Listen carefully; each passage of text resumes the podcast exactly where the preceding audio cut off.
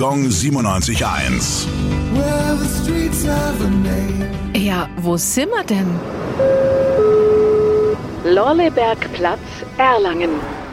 Der Lorlebergplatz liegt in der Hugenottenstadt, wurde 1890 erbaut und ist das Zentrum der damaligen Oststadt. Die Vision des Stadtplaners war, inmitten dieses Stadtteils ein Rondell zu bauen, das Kaiser Wilhelmplatz getauft wurde. Diesen Namen trug er auch bis 1945.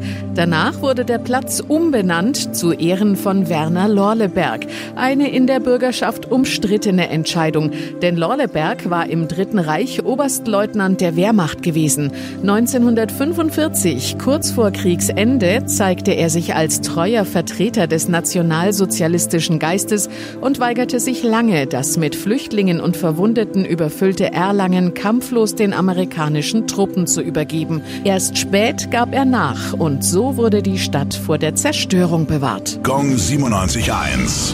Well,